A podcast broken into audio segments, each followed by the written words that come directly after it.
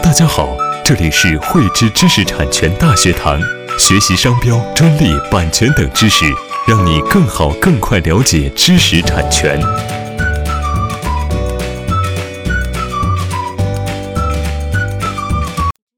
汇知识力量，添智慧财富。大家好，今天与大家来分享微信聊天无脸表情包侵权案引发的知识产权问题和思考。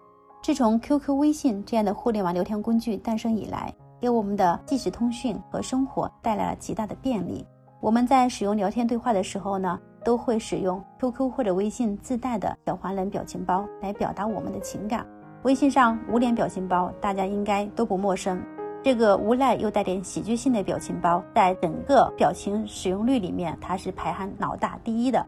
在二零幺七年呢，是有相关的数据统计过，无脸表情使用的频次高达三百零三亿次，受众群体呢高达七点六亿次。我们在表达对五连表情包的青睐的同时，也验证了五连表情包的知名度和影响力。在这个巨大数据的背后呢，也蕴含着巨大的商机和利益链。有利益的地方，当然就会意味着有硝烟。无脸表情呢，是由腾讯公司设计具有独创性的原创作品。享有作品的著作权。无脸表情包是由腾讯公司设计，具有独创性的原创作品，享有作品的著作权。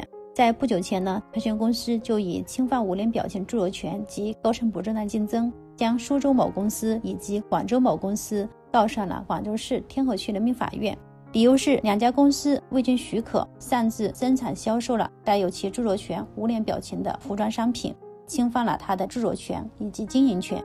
我们上一期有讲过，我们只要对著作权的作品进行合理使用，是不会侵犯著作权，也不需要征得权利人的同意和许可就可以去使用。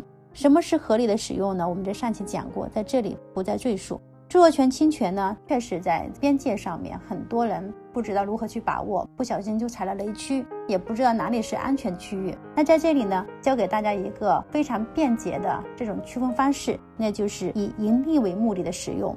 只要我们的使用呢是以盈利为目的的使用呢，就一定要征得权利人的同意以及支付相应的报酬。当然有特殊的约定除外，否则呢，我们都是需要承担一定的侵权风险和责任。在这里呢，我对盈利为目的这个词汇啊，再进一步为大家阐述一下。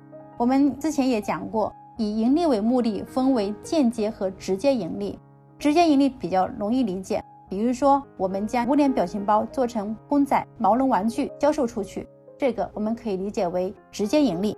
那间接盈利呢？比如说本案当中侵权人的这个侵权商品虽然是服装，但是呢，我们的无脸表情是服装组成的一个非常重要的部分，因为它能够给消费者带来一定的观赏性，也会导致消费者存在一定程度的联想，也有可能因为它的无脸表情会促进消费者的消费。有这个搭便车的嫌疑，再加上无脸表情包的一个知名度不言而喻，所以呢，间接的盈利也是属于一个侵权行为。当然，这个案件还在审理当中，孰是孰非呢？有待法院进一步审理，我们也将持续关注。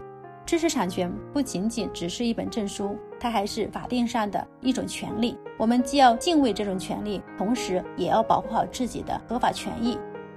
喜欢慧芝课程内容的朋友，欢迎转发分享或在节目下方留言，还可以与我们老师进行互动哦。我们将在每周四和周六定期更新课程，更多知识请关注慧芝知识产权微信公众号。我们下期再见。